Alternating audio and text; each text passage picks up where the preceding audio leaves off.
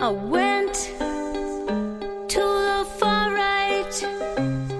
then I went to the far left. I've tried to recover my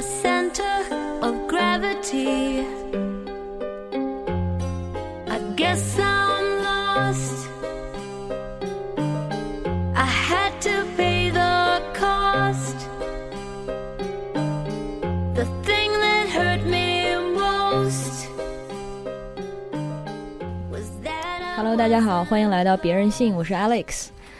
我们今天呢来了一位特别不怕死的嘉宾，他是来跟我们聊代孕这个话题的，他叫广濑欢子。嗯，对，我叫广濑欢子。然后怎么说？我应该算是辅助生殖行业的一个市场部的从业者。对，嗯嗯我们在美国有个医院是。OK，先解释一下，因为我们公司其实主要业务算是做冻卵和试管婴儿这一块儿的，嗯所以，然后这些其实都算医疗技术方面的服务嘛。嗯但代孕其实纯粹是属于一个服务性质的行业。嗯，对，但我们在做这个呃辅助生殖，我们叫 IVF 嘛，就过程当中会遇到很多这样子，你做完试管婴儿可能。嗯，比如说女方或者男方生不了之类的，哦就会寻求代母，我们爱心妈妈。对，因为这个词语现在太、嗯，太敏感了，所以我们只能讲爱心妈妈。对，我不说代母没什么问题啊，代母这个词现在也变成负面的意思了吗？就是你如果写代孕这个词儿的话，我不知道，反正就可能被封或者被限流、或者被删东西，就这样子。对对，所以当这个广濑欢子找到我说他要来要来聊一期关于代孕，我真的是很佩服他的勇气。呃后来我们在微博上发了一个夜话，问问大家对这个话题的态度。那个 结果真的是，反正他看完结果之后，的确就犹豫了一下，还要不要来。就非常胆战心惊。看了下面的评论之后，我又看就是微博上加关键词 keyword 搜索了一下嗯代孕，然后觉得我靠，我来了会不会 被骂？所以他刚才非常小心的介绍自己，就是说他是一个相关行业的从业者，呃，但是他们一是他们的这个工作是合法的，对，然后二呢是他因为自己的行业经历，所以对这个领域有一些了解。应该算是我之前是跟大家一样的，就是嗯旗帜鲜明的反对一切代孕，对，算是这样的情况。但嗯在我特别系统的去了解了一下，就整个应该说全球的一个代孕情况吧。嗯，就比如说一些第三世界国家，从比如说咱们中国，然后到东南亚，因为东南亚其实现在是一个代孕的大市场，嗯对，然后再到一些成熟的国家，包括有一些呃美国啊，或者是呃法国这些国家，就嗯因为比较资本主义发达的世界，他们是怎么样看待这件事情合法嗯不合法，在什么样的程度下合法？嗯，对我现在反算是有一些新的了解。对我们今天真的不是来争辩说是不是该合法的，对，当然，我们也完全认可，就是大家在这个评论区里表表达出的这个非常强烈的态度，就是就是基本上是一边倒的在说绝对不能合法，然后这个它是对女性的奴役啦，这个剥削啦，然后就至少现在这些黑色的产业是这样，而且合法化在中国的话，可能也会催生更多的这样的对别人的伤害，这些我们都完全认同哈。但是我呢也是想，因为觉得这个话题里面。就一是大家对他这么关注，而且他对他有这么强烈的观点，肯定也是因为他本身其实就层次很多，它涉及到对自己的身体的这个主权啦、性别关系啦等等，所以我们就就是既然现在有这么现成的一位从业者愿意来说的话，所以我挺想先听他聊聊聊，就是他了解到的这个产业的现状。嗯，那你是什么时候进到这个行业里的？好多个月了吧？嗯对，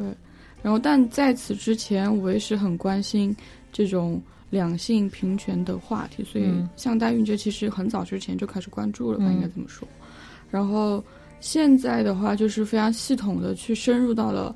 从，因为我们是做辅助生殖这一块儿的嘛，嗯。然后可能做完之后，会有一些客户他会再找代孕的公司去做，然后你整个流程跟下来，可能对这有一些更系统的了解吧，然后有一些新的发现吧。那他们说这种代孕的服务，其实就是一些灰色产业，对吗？他们其实现在并不合法。呃，这是看情况的吧？就比如说，其实你完分为，呃，它基于医疗目的的是不是合法？嗯然后是不是商业化的？因为可能是无偿的，嗯只是嗯提供，比如说我补偿你这个呃爱心妈妈，嗯。就是一些基础的生育费用或者怎么样，就它是嗯。非商业化的。嗯，然后还有一种就是商业化的，它是会有嗯合法，对。然后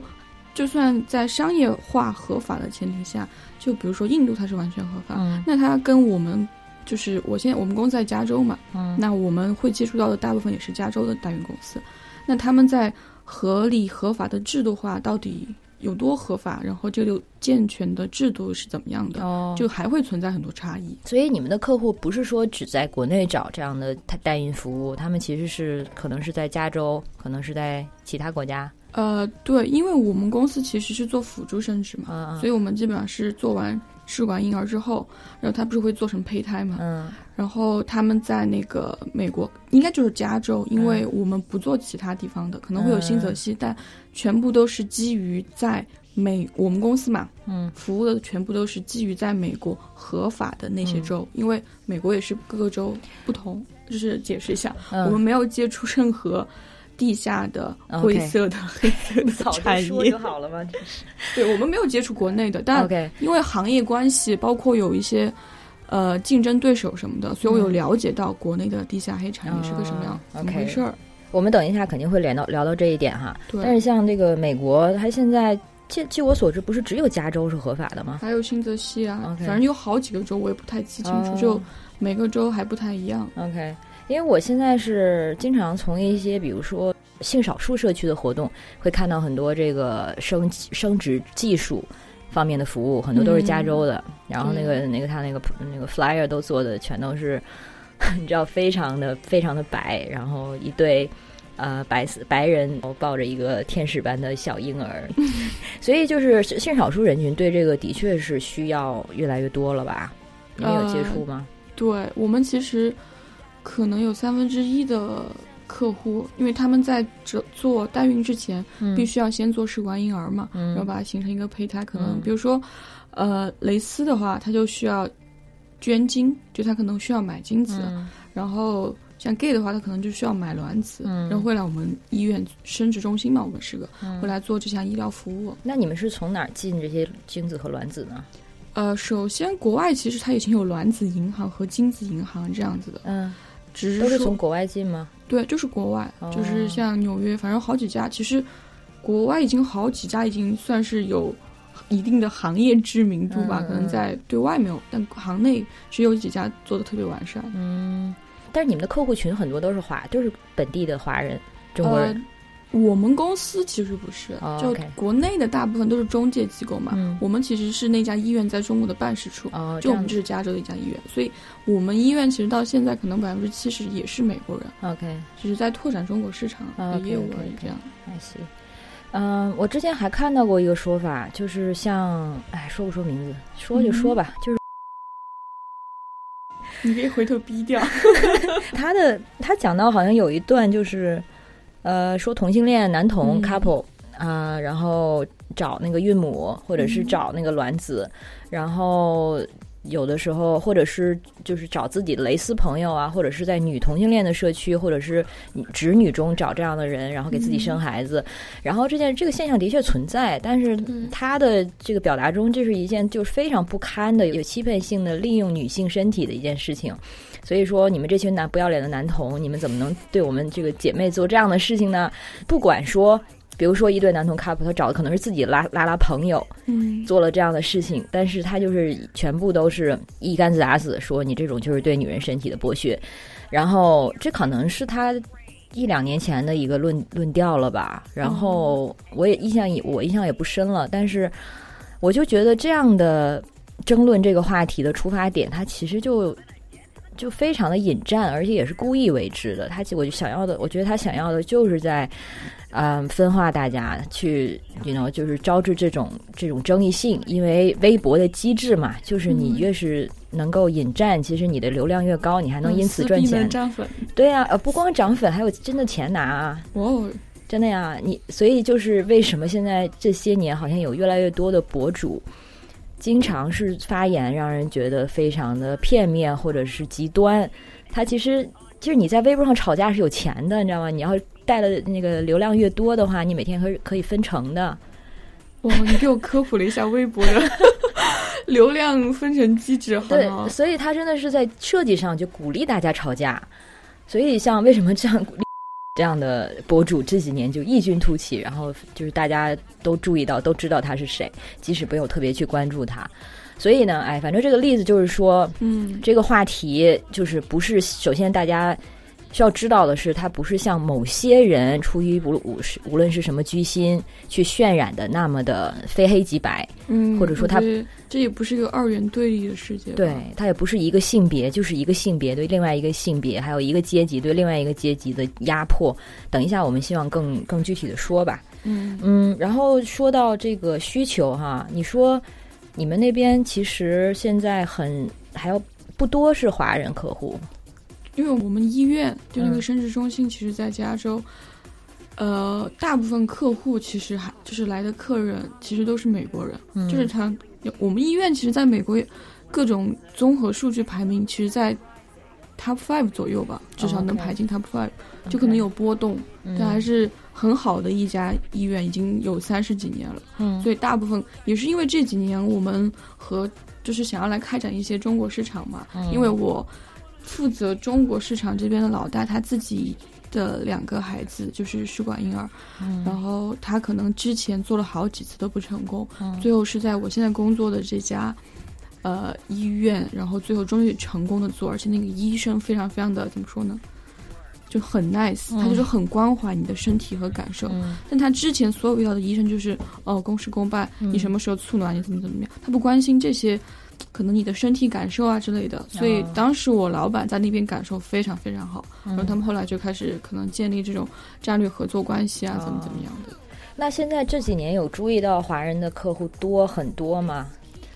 肯定是多起来了，肯定是多起来的，嗯因为国内的二胎政策开放了嘛，加上我们国家的试管婴儿这个方面的技术其实是不太好的吧？不说不太好，就是发展的没有欧美成熟。OK 现在我们医院做的最多的就是第三代试管婴儿，嗯它就会加入一个基因筛查，比如说你有什么唐氏综合，嗯不是就是染色体的问题嘛，还有一些什么血友病隐性基因，它可以通过对你的胚胎的基因进行筛查，然后做到一个优生优育，这样你生下来的孩子就不会有这些问题了。嗯，对。我知道的信息是，其实一九七八年就有第一个试管婴儿了，在国际上，然后在中国好像是一九八八年，然后就是没感觉也没有晚太多哈。哇，你查的好仔细啊！哎呀，这个话题肯定要做功课的嘛，嗯心惊胆战啊。那个，然后，但是我们就是从了，就是二零一六年开始，就是从这个二胎开始嗯啊、这个二胎政策呢是通过一个什么计生是计生法修正草案通过的，然后这个草草案同时也删除了之前的这个禁止代孕的条款，所以说禁止代孕被被删除和二胎开始它其实是同步的，这有点诡异。它其实是删除说，呃，禁止国内医疗机构的医护人员吧，哦，对吧？就是说，我不准你医院和你医护人员去做这件事情，但是说你，所以这现在就很奇怪，你嗯又不是完完全全的禁止。比如说，如果你是完全禁止，我能够查到你去美国做了代孕回来的，那我就不能给你上户口，因为我知道你这是非法，对吧？嗯，但其实那个孩子是可以上户口的，嗯，所以这就存在一个很微妙的，然后一个灰色空间。对，对好像就是做了，好像也没人管你，就是我反正管公立机构、医院，你不能做这件事情，但你私人的行为我就管不着你了。我之前看到有一个报道，也是说，尤其像什么取卵啊这样的一些呃 procedure，如果说公立这种有保障的医院医疗环境不让你做，那很多都是就是去地下的那些什么居民楼啊，然后是什么卫生条件都非常堪忧的地方去做呀。所以这不是就是，所以我也很想说的事情就是，千万不要去染指这种地下灰色的代孕产业吧，嗯因为对身体很大。我知道的就是，呃，首先说它其实是个很严苛的医疗条件嘛，嗯你的医疗设备，包括那些取卵针，其实巨细，是一个很高精尖的嗯设备，跟那个对医疗技术要求也很高。我们的那些博士全都是什么 doctor doctor，然后进修很多很多年，嗯很多例手术。但如果是地下黑代孕的话，他完全不会管你这些。我所知道的有一些就是，呃，可能我租了一个郊区的别墅，然后买了一些基础的基本能操作的设备，然后就开始做。但这种东西其实要建立在无菌的环境下，嗯买就是医院买一套，比如说我们现在在的这个环境，这个屋子里做一套完全无菌的。呃，净风系统不知道怎么说啊，反正就是嗯帮你把这个空气很干净，怎么样？嗯是几千万，是几百万的事情。嗯那他们可能买一台空气净化机，几千块钱就搞定了。OK，所以公立医院又不能做，然后这样的地下产业又不可靠。不是说如果大家说给大家建议，但是会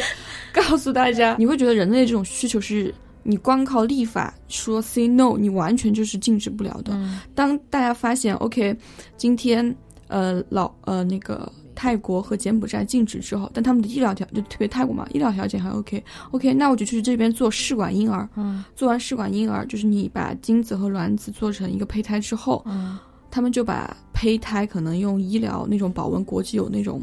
把这个东西运到嗯。老挝，嗯。然后老挝现在是没有立法，它是还算一个合不算合法，但它没有立法，所以我抓到你也不能判你刑，怎么怎么样。啊。然后他们就会把呃把这个移植手术和养胎，然后就做到去老挝，嗯然后完了之后，他有可能再运回泰国再去生娃。嗯你想，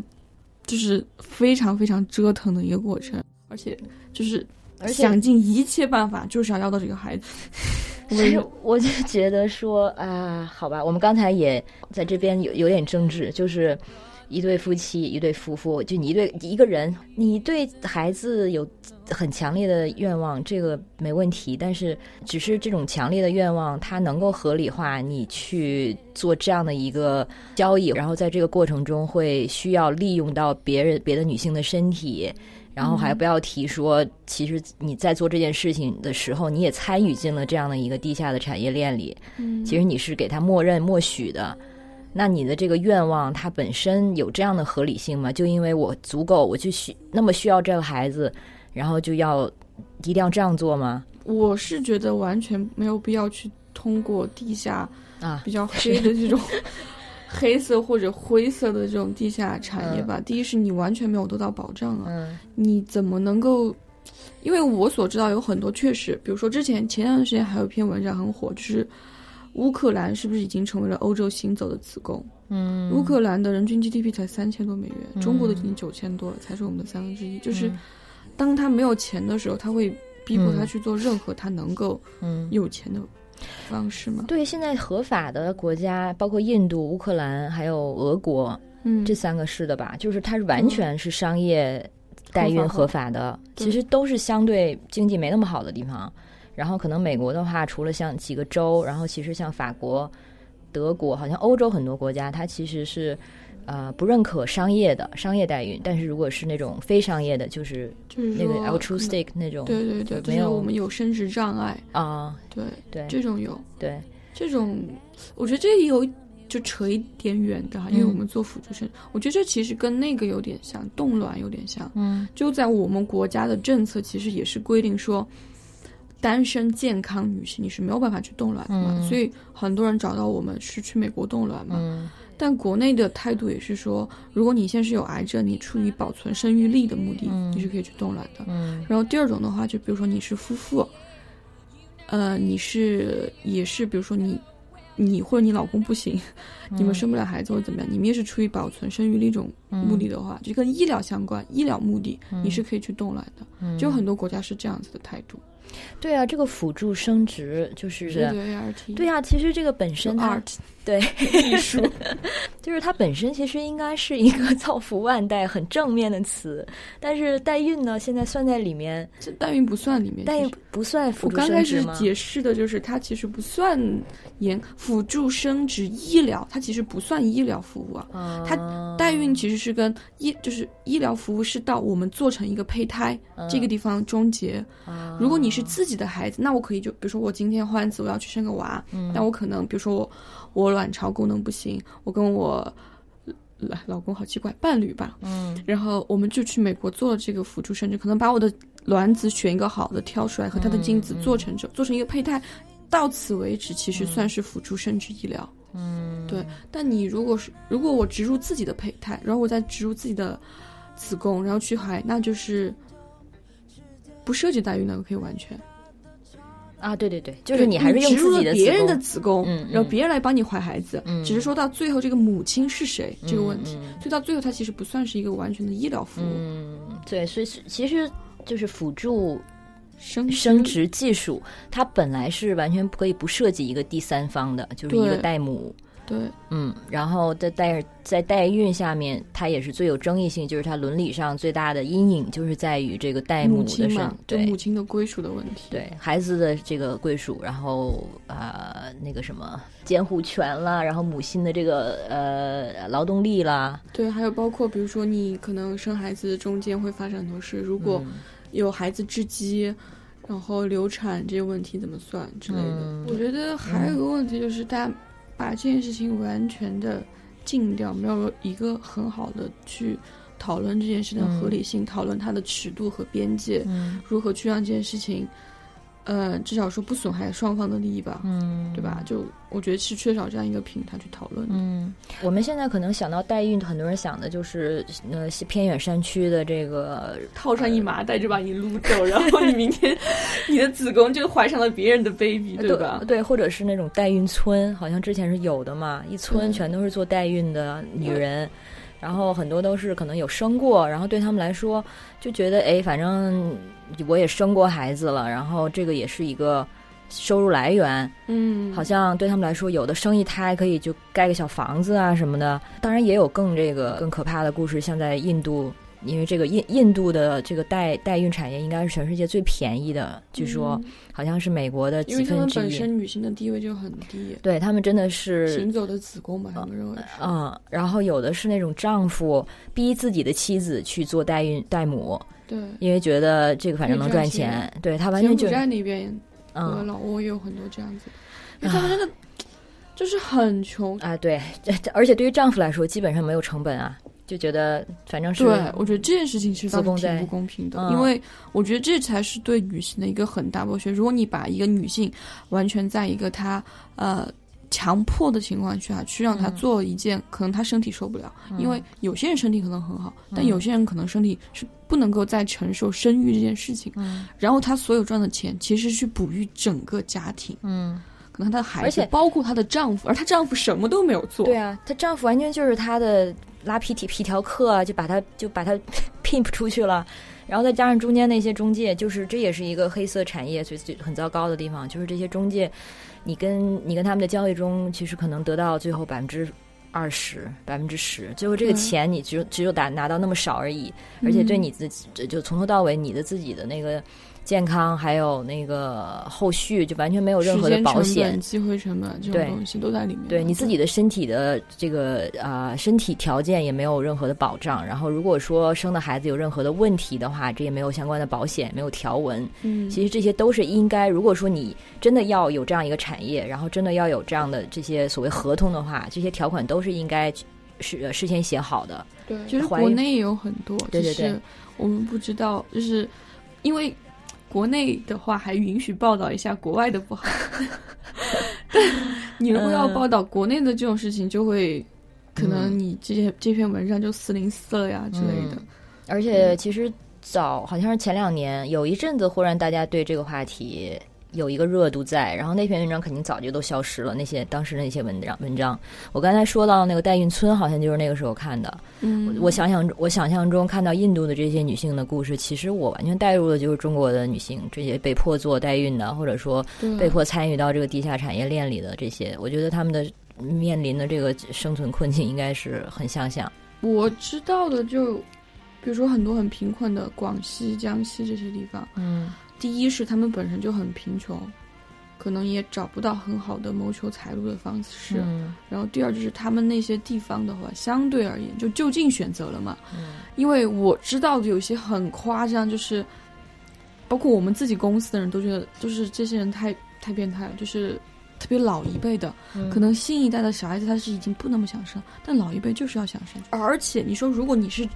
去加州生孩子，他们不可特别有很多老一辈，他其实办不了美国签证，嗯。而且他们想要的是我要看着这个孩子长大，嗯。他们就会像我之前说那个做完那个手术之后找个别墅养胎，嗯。然后那些可能老一辈的爷爷奶奶嗯。就会搬到那个别墅去，从始至终就看到那个戴姆爱，我不不能讲爱心妈妈，因为我这完全就是泯灭人性，没有爱心可言，就会看到那个妈妈从怀胎到把孩子给生下来，嗯对他们，他们希望的是自己要全程监控，但你如果是去找一个合法机构，像美国这样子的话，你不可能一直看着他的。嗯，而且根本也不应该把这个戴姆就全程隔绝开啊、隔离开啊，九个月就让他再放到一个培养皿里一样。你把这九个月你干完活了，把就是把这一票做完，你再你再离开。在在印度也很多时候是这样的，嗯在中国我不确定，但是如果真的发生的话，我也真不意外。对我也我当年听到的时候也是，就你想一想，这种事情是完全可能发生。就嗯我们包括呃 Alex，包括我和我的很多朋友，对生育包括结婚这件事情，我觉得一定是个无所谓的态度。嗯。可能很多听众也是这样子的，但在更广大的人口基础来讲的话，有很多人真的是觉得我要生很多孩子，我一定要一个男孩子，一个不够，我要两个、三个，然后可能十我知道的有生十几、二十几个，嗯。甚至很夸张的讲四十多个嗯。的都有。然后可能大家看到那些网上不有一些就讲自己乖宝宝，什么老婆生了几十个娃那种博主，前段时间不是炒得很厉害吗？啊，就我觉得这种人可能到后面本质上，这些孩子已经不能，他已经不能算这个孩子的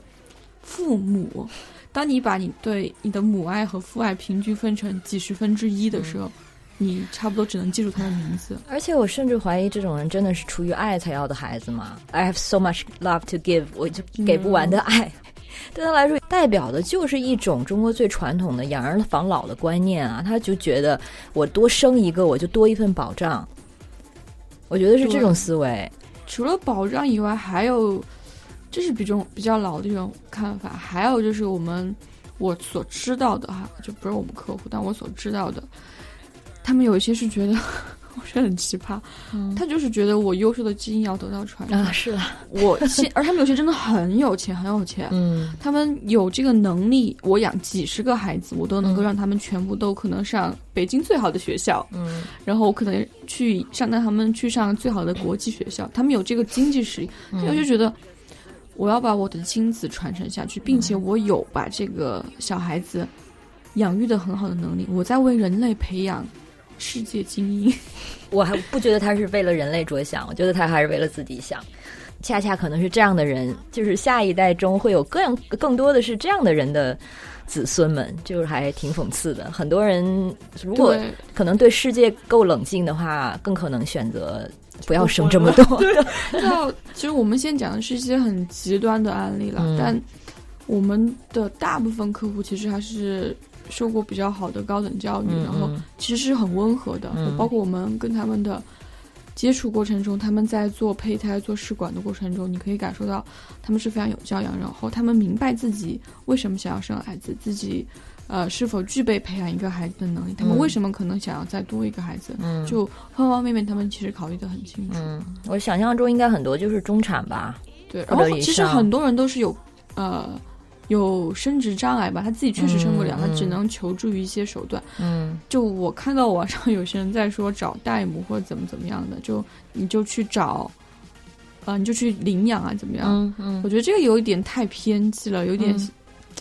怎么说？就是不是每一个人都能够接受孩子是领养的，这嗯毕竟是一个太先进的。就其实我可以完全接受，嗯我未来比如说我有一天想要孩子，我也不具备生育能力，怎么怎么样，我我也很愿意去领养一个小孩子。就我觉得这是个很伟大的事情，他可能嗯出生的命运不是那么好，但你可以给他一个很有爱的未来。嗯我觉得这个还挺好，但并不是所有人都会这样想，而且能这样想的人绝对是少部分。嗯那很多人还是会想要，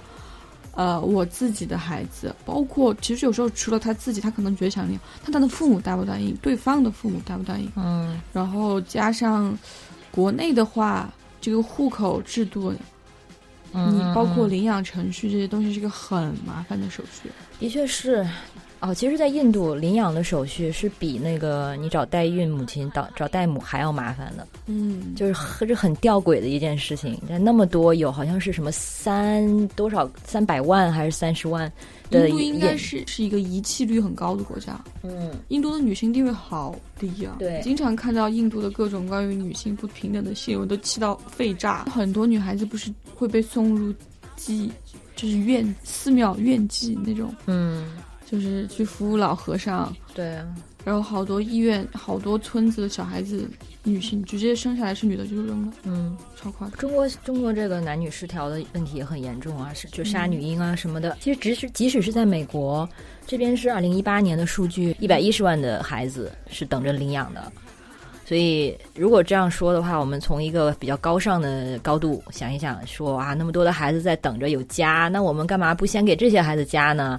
为什么要去造还要造小人呢？逻辑上是讲得通的，但是从情感上，像你说的，真的能做到的的确很少，这个我也能理解。但是很多时候，小孩子被遗弃，除了性别原因，还有疾病，嗯可能生了病啊什么的。嗯我就想问那些让别人去领养的人，首先你能问问你自己做到吗？这个小孩子可能有唐氏综合症，嗯他可能有各种各样的疾病，或者是，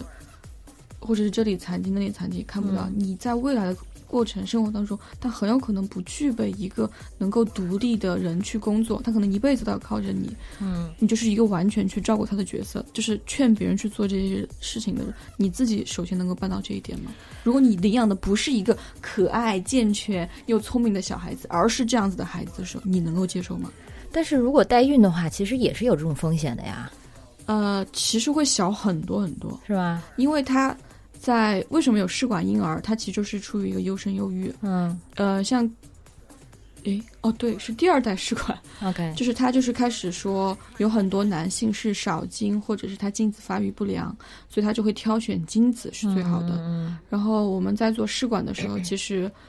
呃，卵子会有好多颗，然后它会做成好几个胚胎。嗯做完胚胎之后，现在是到第三代试管婴儿，然后还可以给它做筛查，就我刚刚讲的嘛，你那个胚胎做出来之后会有 PGS、PGD 的筛查，就是对你这个有很多卵，就是嗯，怎么说呢？胚胎可能看上去是很好的，但它里面的染色体可能有缺失或者有疾病，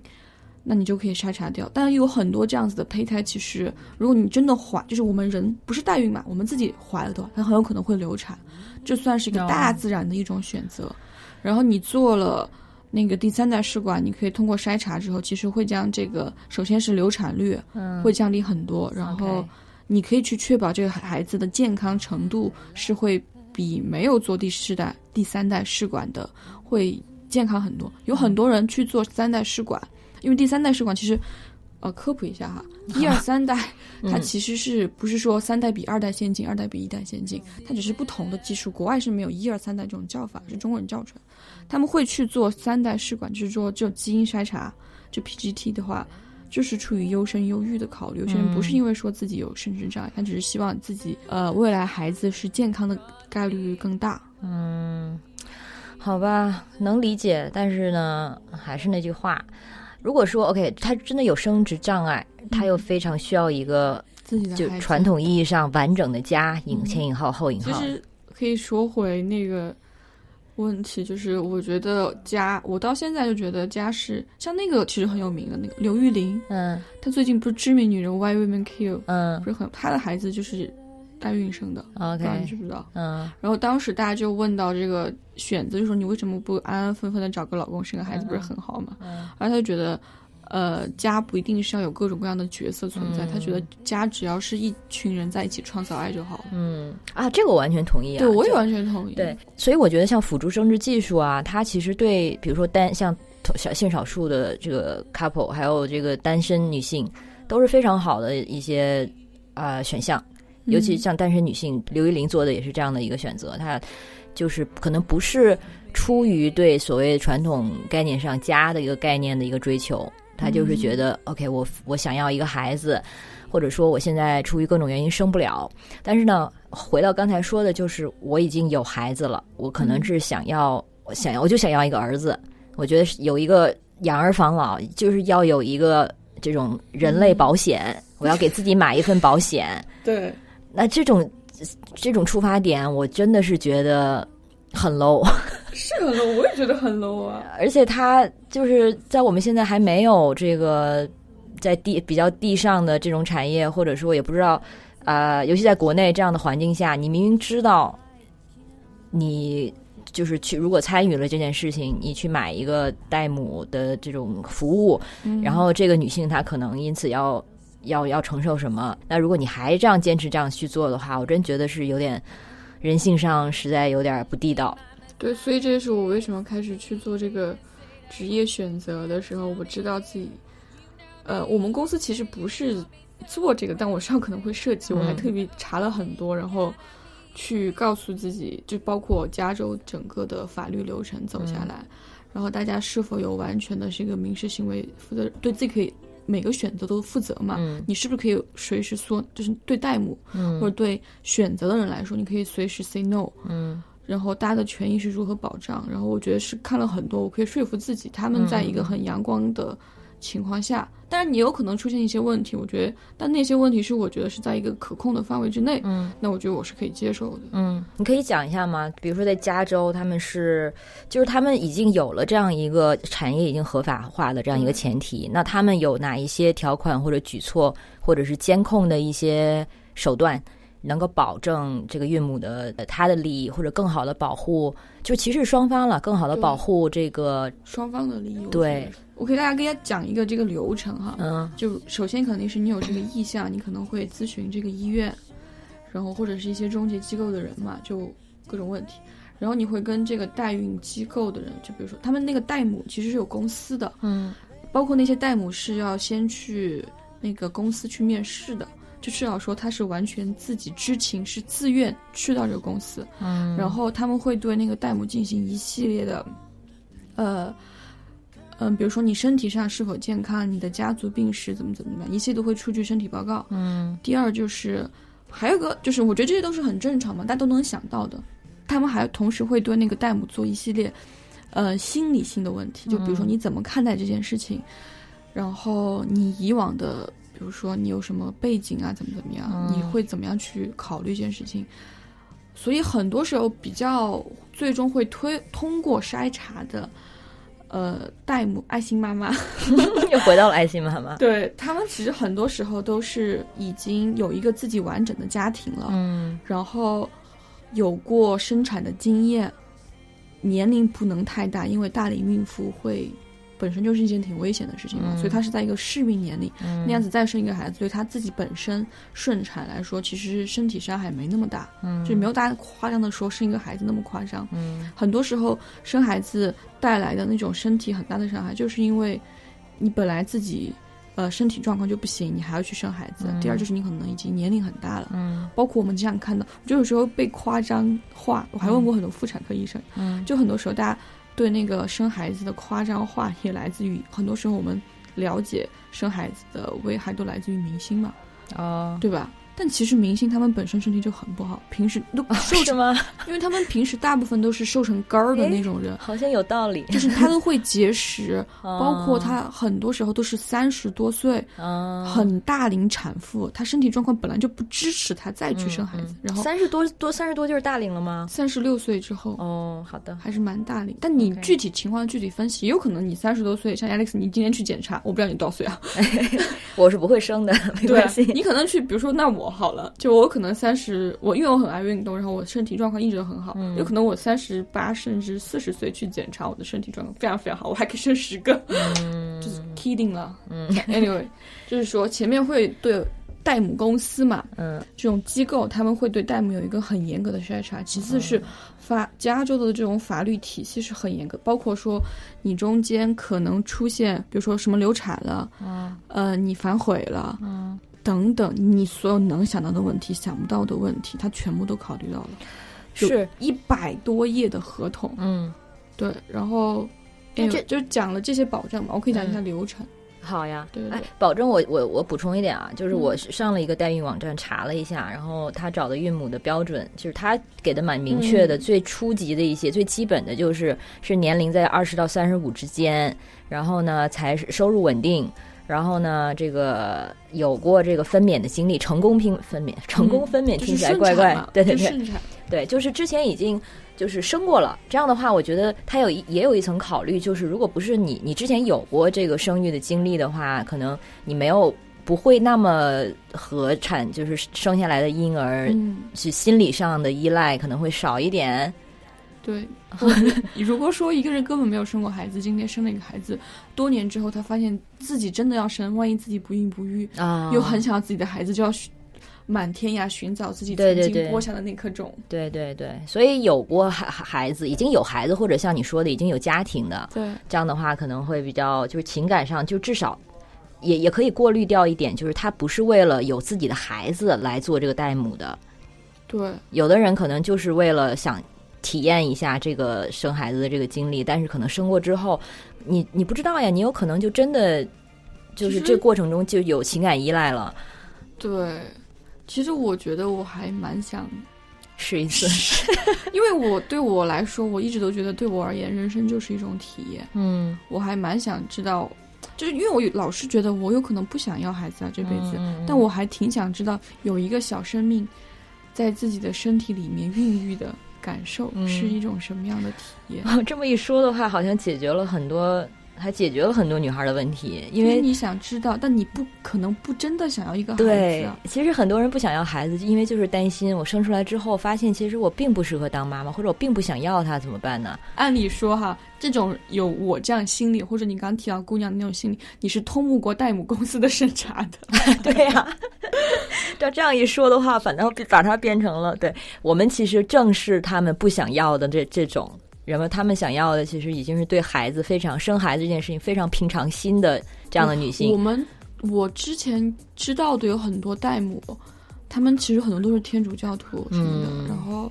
他们就是觉得那种很传统的道德价值观嘛，嗯还蛮温暖的。我不是批判，嗯就是可能觉得家庭 family home、child 就是很温暖，他们就是希望别人有也有一个很完整的美好的家庭。嗯有很多，而且有因为我们那个我所知道的合法的机构之后，他们其实是一个双向选择。比如说，嗯呃，代母可以随时 say no，可能我在见了你的家长之后，我们已经要在胚胎移植的前一天，代母突然反悔了，你也没有办法，就是是反悔就反悔了。嗯，但大大家有一个完全自主的双向选择嘛。嗯，这这很公平，但是胚胎一定一旦移植进去了，你也不能就是也不能反悔了呀。呃，对啊，但是，呃，你也可以说我要去选择流产，怎么怎么样的，嗯然后中间的损失，或者是呃，这个小孩子到底怎么样，那个法律当中也会有很明确的规定的，嗯就说这件事情到底要怎么样去处理。嗯，对，对，我觉得像听过的一些就是相对温暖的，当然也不知道有没有浪漫化，估计肯定是有浪漫化成分的这样的这个代孕的故事，很多其实都是你说的，可能是。嗯，天主教徒或者是比较很虔诚的基督教徒，嗯然后他们就是真心的觉得我在我在做善事，我在帮你完成完成你的家庭。对，因为你的那个植入的胚胎其实没有那个代母的基因嘛，对他也知道这个孩子不是属于他的，嗯就是借用了他的子宫一段时间。嗯我身边其实就有那么两三个人，他们是之前去也是去美国，嗯然后做了代孕，因为其中一个是，其实我跟你讲，就是你所有看到的很多明星都是代孕，啊，OK，大家在网上曾经怀疑过的很多明星嗯。都是代孕。嗯嗯嗯，对，因为你想那些明星每天日程排的那么，他们根本就没有时间来给你生孩子，没有时间怀孕，呃，但哦，是、我们是说那个，对。我所知道的就是，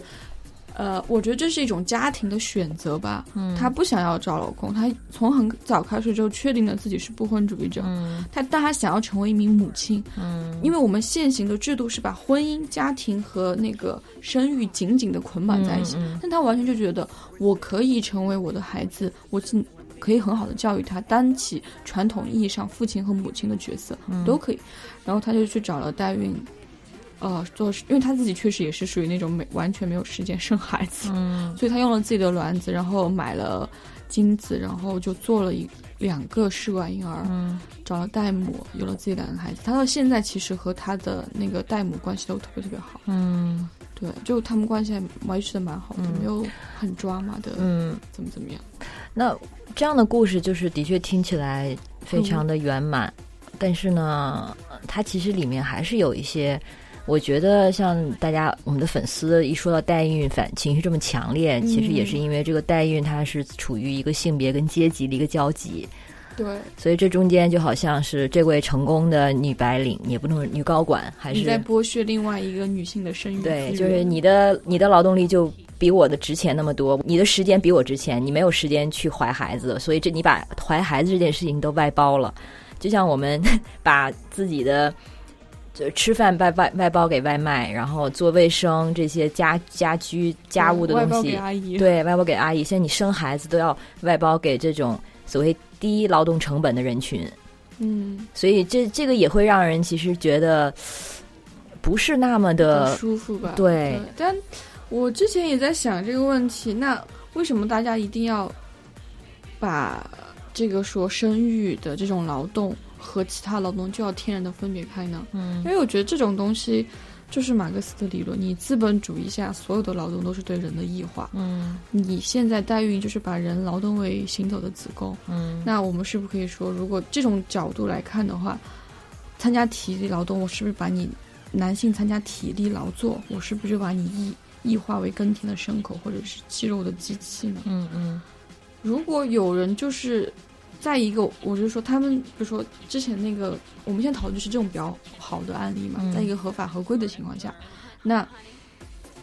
呃，这就是一个分工嘛。可能我去做投资或者做怎么样很很成功的女白领，你来做生孩子这件事情。我觉得这就是一个社会的分工吧。我觉得其实有一点问题，就是嗯为什么只能女性来生，而不是嗯我找了一个外包给男性的？所以我们这点有共识吧？其实最纠结的理想就是女性根本不用做这件事情，或者有人造子宫，对吧？我觉得只有人造子宫出现，才能真正的解决这件事情。因为子宫始终只长在女人的身体里面嘛，就这件事情你没有办法改变。对 我们的原罪。对，我们的原罪就是长了一个子宫可以生孩子。那现在呢，有一些人，一部分人先富起来了。那这些富起来的人，他们就把自己的这部分这个责任或者是义务就卸载掉了，好像就、然后，但是有的人可以有能力、有资有资本这样做，但是有些人不行，而且不但不行，他们还要向外输出这自己这种生殖服务。所以，这件事情如果在一个合法双方自愿的情况下，嗯。和外卖我出外卖小哥出卖自己的劳动时间来给你送货，我出我出卖那个时候我出卖了我自己的劳作时间和肌肉，嗯，对吧？那我现在出卖了我的子宫，子宫和肌肉就一定很不一样吗？所以现在生育是个很敏感的话题，它嗯涉及到的，因为这现在就变成涉及到阶级，涉及到嗯性别对立，所以这件事情就会变得很招骂。对呀、尤其是它关系到母责，像你刚才说的这个关于劳动力的异化，那母责它一直以来都被认为它高尚，就是因为它无偿，嗯，他这样他给人的身体有这么大的负担，但是母亲们他们就是因为他们有这样一种被人们普遍以为是天生的一种母性的东西，所以能够承受这些。嗯但是它现在我们一旦把它就是在代孕里呢，母责或者说母亲的这个生生育能力，它就变成商品化了。所以，所以说它本来是无偿的，那它现在反倒是变得异化了。就是有一些人这，样想一想，就三号，如果你这样觉得，你突然觉得，如果在一个我们还好害怕，我们永远现在我们讨论的是一个在合法合规双方自愿的情况下哈，嗯嗯，你不觉得在以前的情况下，我们是免费的，男人一分钱都不用出。对呀、现在终于有人要付钱给我了，好吗？我终于生孩子是要有钱拿的了。嗯，所以我觉得其实现在参与到代孕中的一些，肯定不是全部啊，嗯一些女性，包括这些我们认为她们是在被压榨、被剥削的嗯一些可能相对底层的女性，嗯她们其实很多应该也是出于这样的一个经济逻辑，就觉得这件事情。Why not？我既然之前都在免费做，我现在其实对他们来说是有一种可能是抗争或者这样的一个希望在的心里面没有这样想到这个对程度，但不会想到这些。实际在做了这，因为我觉得你生一个孩子时间、生育的时间、精力成本，包括心理上的一些巨大投入，我觉得这一切都是有价值的。嗯你在出售自己的生育能力，而你以前是免费的呀。嗯嗯你在 somehow 我觉得你通过这件事情肯定了生育价值这件事情。嗯就像大家以前说，就跟家庭主妇一样，我们以前就觉有很多你以前的偏见，就觉得你没有在输出劳动，嗯你的东西就是不值钱了。现在不是大家就在说我们要赋予，呃，家庭主妇他们嗯更多的，比如说可能给他们更多的钱，从家庭账户里面去划拨，嗯，通过这样的方式来肯给薪，水。对啊，那这种方式来肯定他们在家庭生活中的劳作。嗯那你为什么不要肯定他在生育当中的付出成本呢？对，所以可能一个焦点之一就是这个价值它怎么去衡量。我们都我们都认可，包括就是对这个代孕，无论是怎么看，其实大家都认可的一点就是这个女性的生殖劳动，包括说这中间的情感劳动等等，这一切它是应该有价值的。对，但是其实像可能强烈反对代孕的人群，他们就担心的就是他们的这种价值被压榨了、被剥削了，所以他们从这种参与目前的这个国内的这种代孕的产业是得不到它应该有的价值的。那同时呢，另外一方面，可能呃，就是在合法的一个环境下，我们刚才其实说到一半儿，就有还有什么东西是你觉得能够真正能保障这些代母他们的价值？我觉得哈，首先是嗯那个流程，其实我们没有很好的讲完它嘛。好，继续说，。就是它其实会以你就我现在假假如说 Alex 是一个要找代孕的人，我是这个中介机构嘛，嗯然后你跟我联系之后，你会跟我们签一个很详细的合同，就是我来帮你负责嘛，嗯然后你就会去挑选代孕者，然后这个挑选当中其实是在这个挑选过程当嗯中，嗯呃，你去挑选代孕者其实是一个双向的，代孕者也会去挑选你。比如说，我知道你的动机不纯，你已经有三个孩子了，你现在只想要一个男孩子，我就可以完全不帮你生孩子。哦对，，OK，这是一个双向的选择，嗯你选我，我也选你嘛。嗯就 OK。现在是，比如说，我觉得 Alex 是因为，呃，你跟老公可能有生殖障碍，然后就哦是可以理理解的，我愿意帮你生孩子。嗯。然后我们会去做一系列的健康检查，怎么怎么样，因为我也要通过这个方式去确认你是否是真的是因为生殖障碍，而不是因为其他的因素。所以能保证这些信信息完全透明吗？会，因为它加州有很强的法律体系来做这些事情。一旦所有东西，就是你如果发现它是不合法、不合规，嗯你找出了其中的漏洞，包括你是否资料有隐瞒，嗯双方是否资料有隐瞒，我完全可以去告你，我会拿到一笔很大的赔偿金。嗯对，然后完了之后，你们会签订签订一个嗯法律的合同，就是法律清关啊什么什么的，嗯。然后会把这个确认之后发到当地的法院，包括你是外国人嘛，你是中国人，会发到当地的大使馆，然后还有发到你的那个生殖时候的那个妇产科医院，嗯。因为你孩子一旦出生的时候就会有生出生证明，要他们的孩子是谁，不是那个生下来的人，不是我，我帮你生孩子，但不是我，嗯。而是那个 Alex 对、嗯和你的丈夫可能。嗯。对，然后中间的话还有就是说，嗯、会有一个信托账户，会把那个钱客户一开始就要把这个钱存在这个信用账户，这个信托账户是完全独立的，嗯不属于我这个代孕机构，不属于你，也不属于代母，嗯它会随着这个的流程的一步一步的推进到哪一步，然后依次去划拨钱。嗯一旦中间你出现问题，或者是我出现问题，他都会说可能冻结啊，或者怎么怎么样。然后必要的每一笔费用，给代孕者的费用，嗯、检查的费用，衣食住行巴拉巴拉，检就一框架的，它每一个都会有很详细的明细，会从嗯这个账户当中去划拨出去。嗯。然后那中间关于代母她对自己身体的照料，这个什么客户他有多大的控制？呃，比如说你可能不能再抽烟、喝酒这种东西，都是嗯会有很基本的细则条例。然后我这边可能就是就是那个时候，其实带妈就是 Alex，比如说你是来找我怀孕的那个人，你就嗯没有什么责任，你可以完全回国了。啊主要是因为怀的肚子在他这里嘛，嗯然后你就可能会有这些规则来，直接就是说让你好好的照顾好自己的身体，把这个嗯孩子顺利的生下来。嗯，这些都是双方就是协商的吗？不是协商，而是写嗯在法律条款里面。OK，那如果很强制性的，那如果像有的中国父母，像你刚才说的那种老人，他们就想在那看着你，在每天盯着你，盯着代代母，看他的，呃，这个是不允许的。嗯，而且那个代母如果中间出现这种的话，它其实可以随时反悔，OK，但这个代价会比较大，因为孩子已经在你的肚子里嘛。嗯基本上是不会有这种情况出现的，因为你从一开始签订的合同就表明了双方的权益应该是什么样的，嗯以及你们可能会说，比如说你说我要求我们的老人家要来看，你要怎么怎么样，我这个代母不同意，从一开始这个条款就不会签订。嗯嗯嗯。那如果说中间出于各种原因，比如说孩子流产了，意外流产了意外流产的话，就算在你的头上，，OK，就是是是客户要承担的风险客户。的头，因为这种嗯是不可控因素嘛，除非说你能够找到这个证据证明是因为你在怀孕期间还做超剧烈的运动导致的这件事情。嗯除此以外的纯意外性的流产，嗯就是你客户自己倒霉了嘛。那代母还会得到他的那一部分补偿至？少前面所有的部分都会得到，哦，对，包括在后面的一些，呃，可能因为流产手术带来的当时的那个手术，你可能还有一些清宫啊什么巴拉巴拉的，嗯。也是 Alex 来承担。OK，所以他不是说生了孩子才给你钱，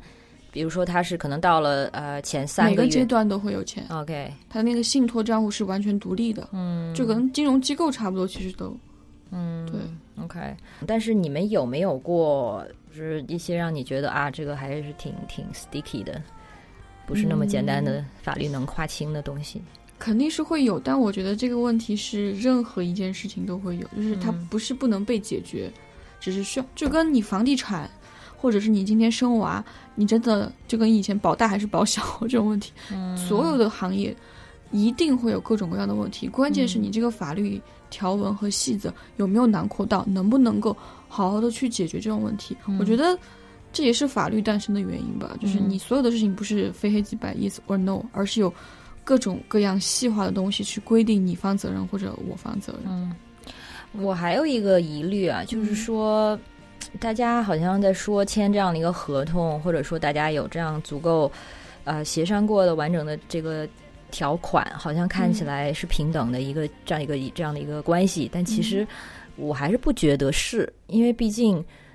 你是呃一方有需求，另一方面有服务，嗯但是像这些代母，我相信虽然可能在美国并不是都为了钱，但是不少还是为了钱对来做这个的。否则的话，这个这干点什么不好？这干这个也他就是因为其他都干不好啊，嗯他没有办法获得钱，就是大家不能，嗯，可能我们今天收入几万块钱，每个月怎么怎么，有些人收入就是很低、啊。对呀、在除此以外，他确实找不到自己嗯其他的合理途径去赚钱、w h y not？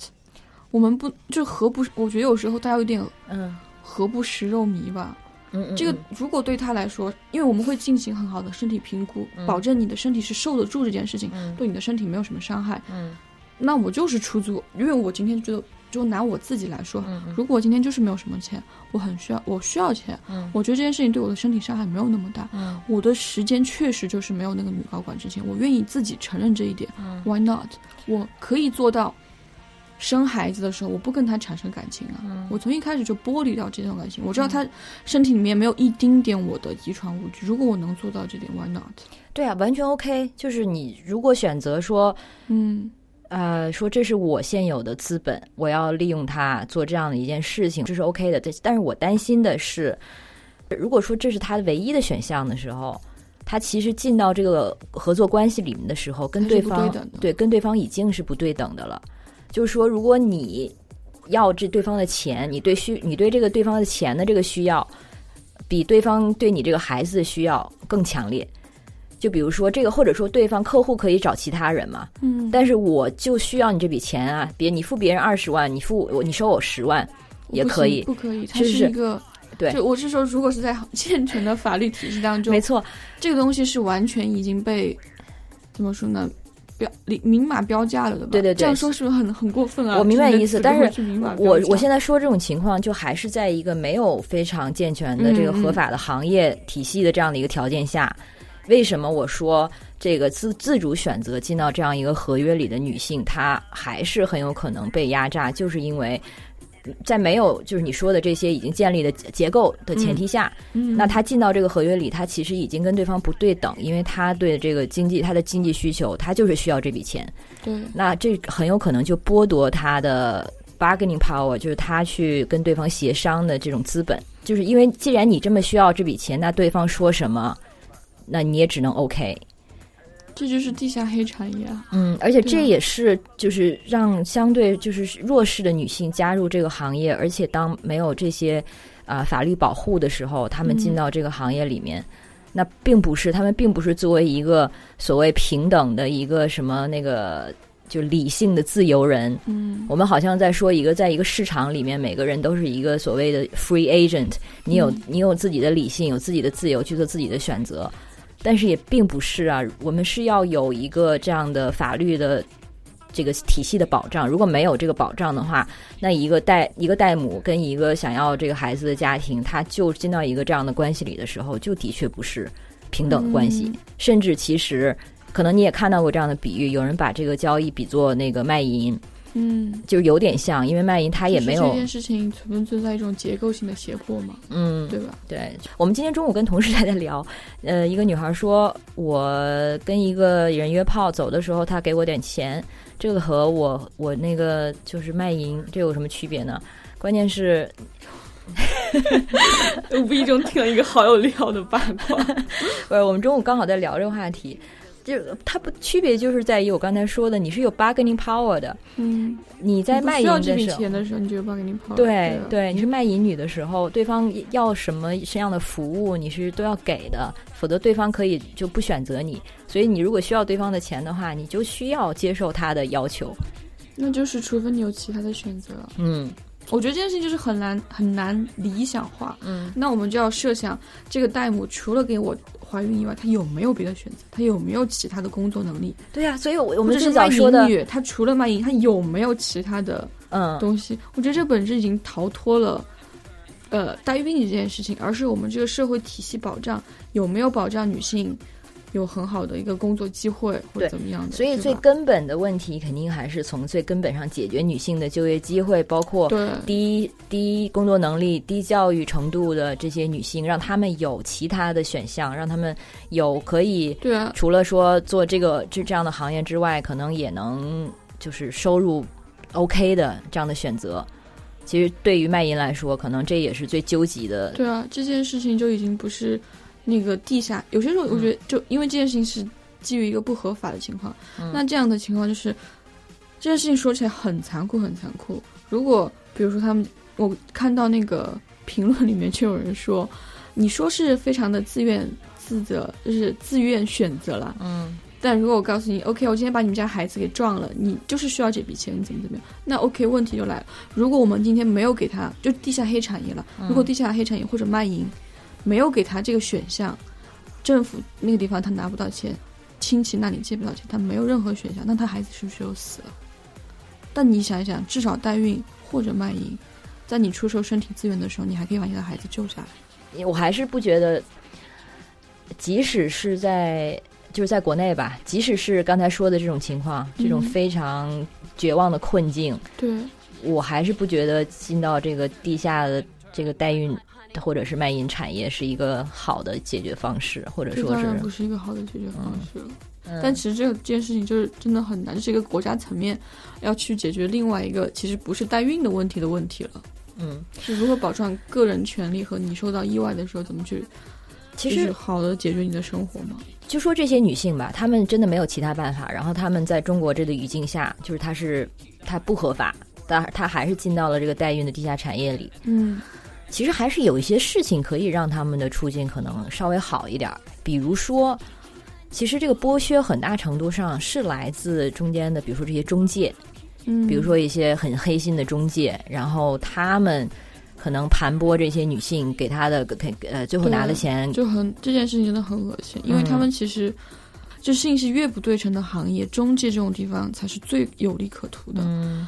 包括卖淫，我有知道这个产业的一些内幕，也是因为信息不对称，嗯。可能有些地方的中介费，可能同样一个姑娘哈，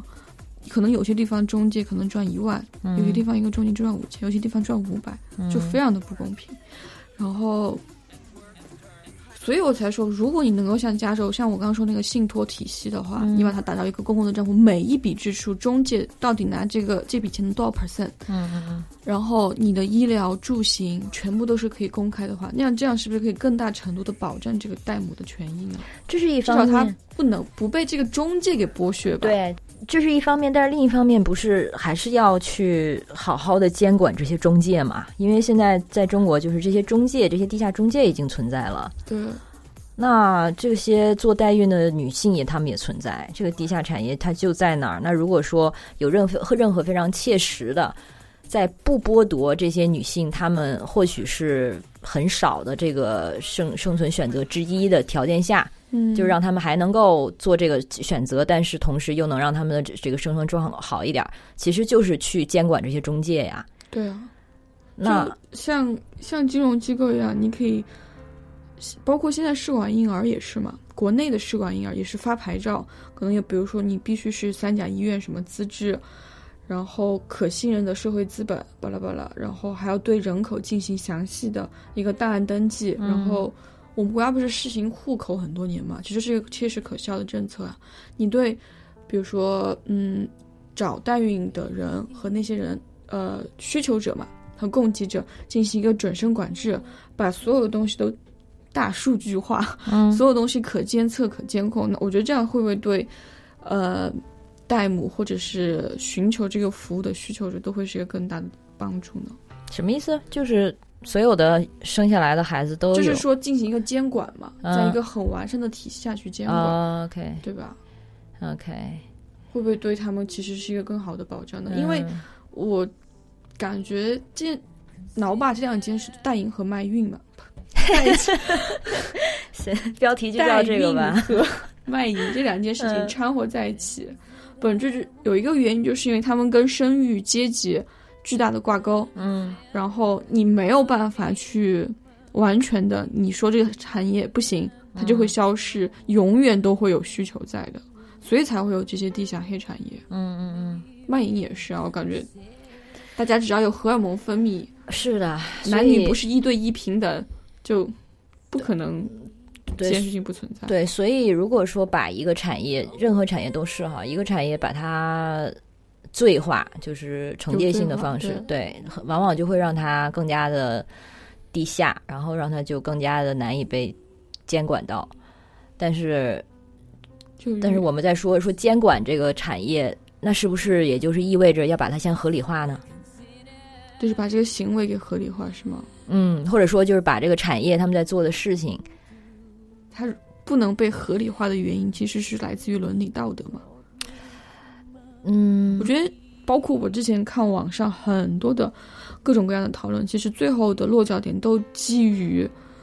伦理道德层面上的问题了。OK，所以其实这是两个问题，大家在说，或者说大家在回答说代孕是对是错，当然这个问题本身就特太过的这个单，就是太太过粗暴。嗯那就算有这个问题在，那大家其实，在回答的时候，一部分人是从伦理道德的角度，就是从嗯。这个角度去想他这个代孕这件事情是是对是错，也有一部分人想的就是他如果合法化了的话，就是从嗯。后果去想，他如果合法化了，他会促生更多的这种呃不公平、会不公正，然后对女性的压榨等等。所以，他就是我们的答案，就是评评论中也有这样的一个角度。嗯。那但是其实这完全就是两件事，我觉得就是如果我们单纯是从伦理道德去想的话，这个我们刚才讲到的就是母职啊什么的这一块儿，我就会觉得 OK，它其实是让女性和母职分离。从这样一个角度讲的话呢，其实是我是赞同的。对，之前那个李银河，我就是他讲的就是代孕这件事儿嘛，有嗯人对他进行提问，他说。这是对传统母职观念的挑战，嗯就是说，你作为女人，你不一定要生孩子，嗯但你生孩子也不一定要作为母亲啊。嗯就我觉得他这是认为这是对女性的生育活动由免费的职责变成一个有酬的劳动，是对女性价值的提升，而不是剥削。嗯，所以呢，这个角度想觉得 OK，但是又有另外一个角度，可能我目前为止，如果说嗯就是就从伦理角度考虑代孕这件事情，我是否接受的话，可能会就是答案还是暂时是这个啊，嗯。就是我可能一开始最早说的，我们出于自己的一个渴望，然后在这个过程中，为了达成这个渴望，需要去利用一个别人的身体，嗯。可能算是比较康德的一种想法，就是说你不能把别人当做一个啊手段，你要把所有人都当做目标本身。嗯，但是我们现在这件事情的目标就是我想要孩子，但是你要通过另外一个人当把他当做工具或者手段才能达成这个目标。所以我就觉得，OK，那这样的话，那我这个渴望，在我自己判断肯定就是不合理的，那我不会去这样去满足他。嗯，所以，可能因为就大家都会说，呃，每个人在想这件事情的时候，你凭什么就觉得自己是那个购买方，而不是被消费者，嗯对吧？因为我每次想到，我就会觉得，如果我今天真的假设在一个健全的法律体系，我知道自己身体健康和各种权利都可以得到保证的情况下，我经常会想，我自己会不会愿意做一个代母？我答案是是。如果我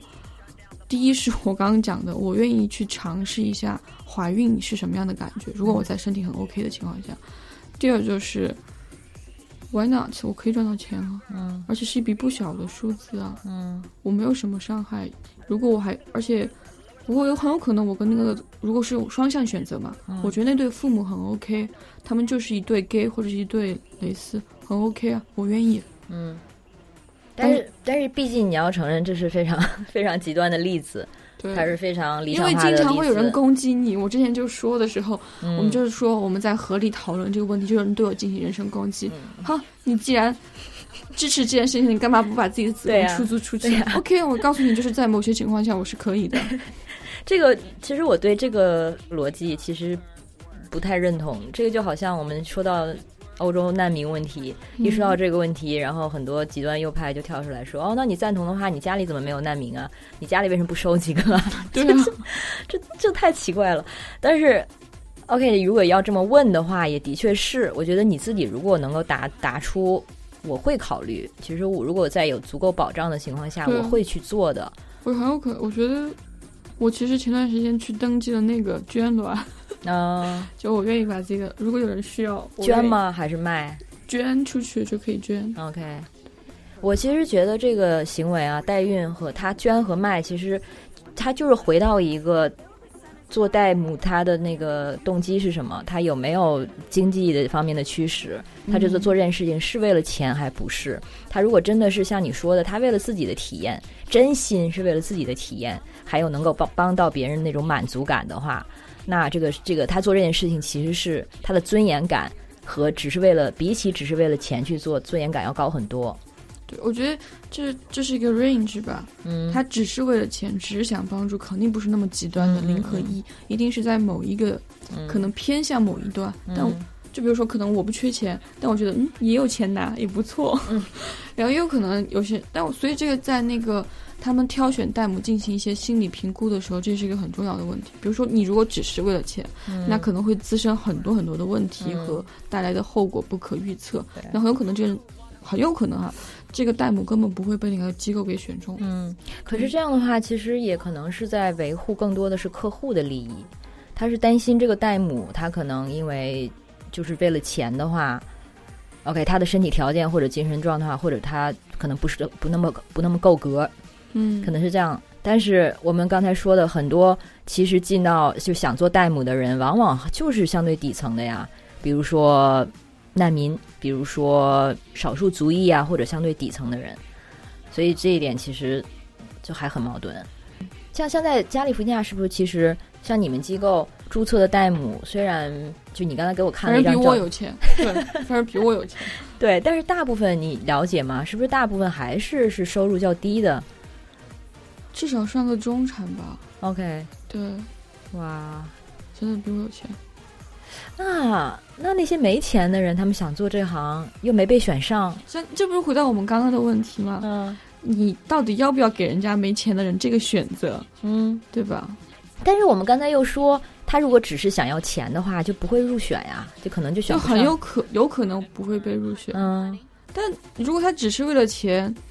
他其他方面很 OK，他不会出现什么问题，他也可以过审。我的问题就在于这个人是不是到了一种很容易出现状况。嗯当然，如果只是为了钱，你身体状况很 OK，那也有可能会入选。嗯就问题就在于你在做这个评估的时候，这个人会不会因为只是为了钱，他会有很多很多的麻烦和 trouble 这种东西存在。嗯比如可能家里面借了高利贷，所以他很需要很需要钱，那他肯定不能成为代母啊，因为我们在对你做背景调查的知道，你如果怀着孩子，那些高利贷来你们家做一些不好的事情，怎么怎么办？嗯所以这个问题就回到这个问题，我觉得是因为我们要保证底层的女性，她们有更多的谋求生存的机会，嗯，而不是来做一个代母。当然，当然，对吧当然。不过就做代母来说，我在想象的画面是刚才说的这样的一个借了高利贷的，又没被选上的一个想做代母的女孩儿，年轻女性，她可能没有办法进到正规的机构里，那可能她就又去找地下的机构了。所以这个时候监管很重要。，对，所以地下这个产业，我们现在可以确定的是，这个这个产业是绝对是糟糕的对这个真的是需要被取缔，或者是被至少被很严格的监管。但这件事情就变得很很 tricky 吧？你怎嗯么？我觉得不是我们两个能讨论出来一个结果的哈。嗯，比如像乌克兰这种，整个国家都在鼓励代孕，你不觉得很变态吗？就就很变态啊。对啊，就是因为国家没有钱，然后他们的政府的各种经济政策都很都很奇葩，嗯大家都没有钱，大家没有问题，就是没有办法的事情是我们需要钱，我们要生活，我们要养孩子啊。嗯这个时候有一个代孕的呃橄榄枝的工作机会抛给你，所以他们很多母亲那些女性，乌克兰女孩子很漂亮，很漂亮的，啊对啊，他们就会去做这个选择。但究其本质，还是因为这个国家没有钱。嗯，他们没有给他们的国民更多的机会，而这个时候，女性相对于男性来说，我们有子宫，然后我们，意外的优势，居然一般，嗯，但也不算多意外的优势吧，因为毕竟代孕再怎么地下，它其实也是一个很小，也不算多大的产业嘛，还是一个嗯蛮小的产业了。嗯，我明白你的意思。我我也是觉得地下产业它，呃，它的这种存在本身，它其实嗯就是一个糟糕的事情。但是同时，出于各种原因被迫加入到这个行业里、这个产业里的女性，她们自己有是有能动性在的，她们也并不就是就非常被动的被剥削的一些受害者。就比如说乌嗯，克兰这个例子，或者说可能在他没有中国还没有这个合法化的不能让代孕赚钱成为他唯一的选择，嗯我觉得这件事情很重要。嗯，嗯，然后双方的这个信息的不透明性，其实我觉得也是，在剥削，我觉得最信息不透明，其实最赚钱的是中介这种对地下黑产，因为而且代母会承受很多的生育风险。嗯如果把你像我刚刚讲的那种例子拉到一个可能郊区的别墅，那种医疗环境条件，其实最惨的真的是代母。如何去保障这件事情，他有完全的知情同意，然后就大家双方平等自愿的情况，我觉得这件其实是最难的。是，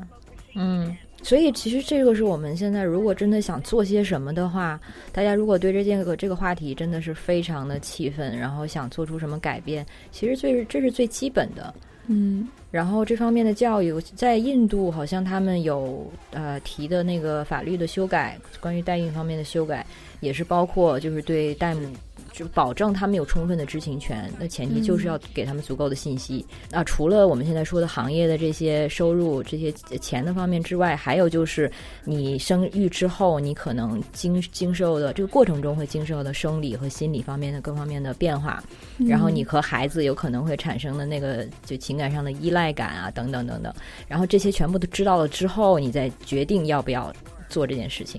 哦，还有一个电影，其实还好像就是印度的吧，嗯。他讲的就是记录了印度有个代孕村，就嗯。这件事情超级的有争议，controversial，就是是纪录片啊。是个纪录片。OK，它当中就是呃一个他认为自己是个 feminist，她是个女性主义、嗯。女权主义吧。那个女孩子，那个女性，她知道印度是这样的情况，她把她尝试做的事情就是把整个代孕产业合法光，就是放到阳光下来做。所以他找了，就那些女性本身就是被家里的男性所剥削。印度嗯本来就是一个男女地位非常非常不平等的地方嘛。嗯他把这些女性告诉他，你不用再忍受家，你不要再忍受家庭暴力，就这些男性都是在剥削你，你做了很多事情在为这个家庭付出，但那个男的就是好吃懒做。嗯然后他知道有很多这样子的代孕需求，在印度又是合法的，他就把这些人，呃，让他们生活在一起嘛，然后给他们比较好的住宿条件、医疗条件，然后做一个公开透明的代孕产业。嗯在这个过程当中，他还会教那些嗯代孕的母亲去做一些可能更学更多的技能，让他们之后也会有更多的机会去走向社会，去赚更多的钱。嗯对，然后这件事情还挺有争议的，因为他还是在代孕，嗯，但他同时好像又在帮助这些女性脱离原本的家庭，因为他做的其他事情完全符合一个 feminist 的嗯标准。好有趣啊！对，因为这应该就是在他以往的所有选项来说，这已经是个最他能所有的选项里面的最优选项了。嗯你不能说我今天把这个告诉他，我可以让这些妇女们马上去上大学接受高等教育的，这你没有他没有这个选项，嗯而他现在能给到的选项已经是他所有选项里面的最优了。嗯，这个片子我要去找来看看。嗯，叫 House of Surrogates 代孕者。对，可能大家就是本来选择少的时候，你真的就是 have nothing to lose，就没什么嗯可失去的了。只要能，就如果那样处境的，在那样的处境中的女性能离开家，能够独立的生活，然后能够自己创造一些财富，还有经济能力，那应该是很已经很大的进步了。嗯，我们还是给一个不那么确定的一个收尾好了。好就是让大家还是让大家去思考，而不是下结论。嗯、对，我觉得相对而言，大家说什么都一棒子打死，我觉得这太原教旨主义了。嗯你还是应该好好的去思考，因为我们的初衷是解决问题嘛，嗯解决不孕不育的人，解决性少数群体他们的生育问题。那代孕是不是一个好的选项？嗯，或者有没有什么更好的选项？比如说，我们期待人造子宫的出现。嗯，对。而且我们说代孕，就像我们在那个夜话里问的那个问题的方法，我们就很粗暴的问说，大家对代孕怎么看？然后下面的回答也都是非常的干脆直接，就是坚决抵制，绝对不能合法，然后很多个叹号。然后，当然还有比较极端的，就是什么那个什什么建啊、赞同的人都应该去死，这这诸如此类也是有的赞。同的人就自己去帮人家生啊，就是太偏激了。大家好好的坐下来，心平气和的讨论一下这件事情，到底要怎么做，不是很好吗？而且大家的出发点其实都是相似的呀，就是我们都认同，就作为女性，我们就是自己的这个生殖的功能，它呃不能被剥削，然后它不应、这个其他的女性也不应该价值应该得到被被肯定。对，然后其他的女性也不应该因此被压榨，然后被当做一个子宫或者是一个培养皿。但是呢，我们在问这个问题的时候，可能是问法，然后就是比如说我们说在说代孕它是好是坏的时候，那我们是在说，就像刚才说到的，是从伦理的角度在探讨代孕这件事情，嗯，就人的生命啊，然后这个人的定义啊，从这这些角度去，它好还是不好，还是说它的这个行业是好还是不好，或者说是我们该怎么去做这件事情？因为现在这个代孕它已经存在了，嗯，那我们就是能做些什么才是好的？去改善它，对去，保证双方的权益，嗯不要被黑心中介赚了钱。嗯，所以其实这些都是不同的问题，然后它也下面肯定都会有不同的答案。对，所以这个答案我觉得也是开放的，会随着时代的去改变。嗯，但是相对还是会有一些比较嗯确定的方向吧，肯定就是基于人权，基于对双方利益的一个保障，然后而且还有一个共共识，就是我们知道。双方并不是完全平等的一个立场进到这个合约里，所以我个人其实现在还是倾向于在这种条款的保障中，是给代母嗯。更多倾向于给代母多得多得多的一些保障，比起给客户现在就是吧。对，而且从一开始就会给代母买很多很多的保险，嗯。孩子是没有的，嗯，反而孩子是没有的。嗯他一旦出现任何情况，基本上都会有保险公司来理赔的。嗯，对 OK OK，基本上，回头我可以分享一个合同给你，就是嗯巨复杂，就你能想象到的、想象不到的。我当时问我一个，呃，有这个相关经验的同事嘛，他来翻译的这个合同嘛，就他说你问我的所有问题，只要你仔细的去找那个合同，全部都有答案。哦哇哦！我们回来可以在微信里面也把这个截一些图哈，然后甚至呢，我觉得今天聊的很多东西，其实也可以提取一些文字出来，这样方便大家的查找。哎，当然，如果你还是就是想来骂我们的话，我们也我没法子做好了充分的准备被骂了。那还是希望大家那能就带走一些新知，或者是我也是无知者无畏，直到我这两天特别好的去查了一下，特别是微博嗯，里面的相关信息的时候，我觉得啊要被骂死。反正我们也不是没有掉粉过。那姐这期节目先到这吧，谢谢广濑欢子。谢谢 Alex，嗯，那我们下期见，拜拜拜。拜。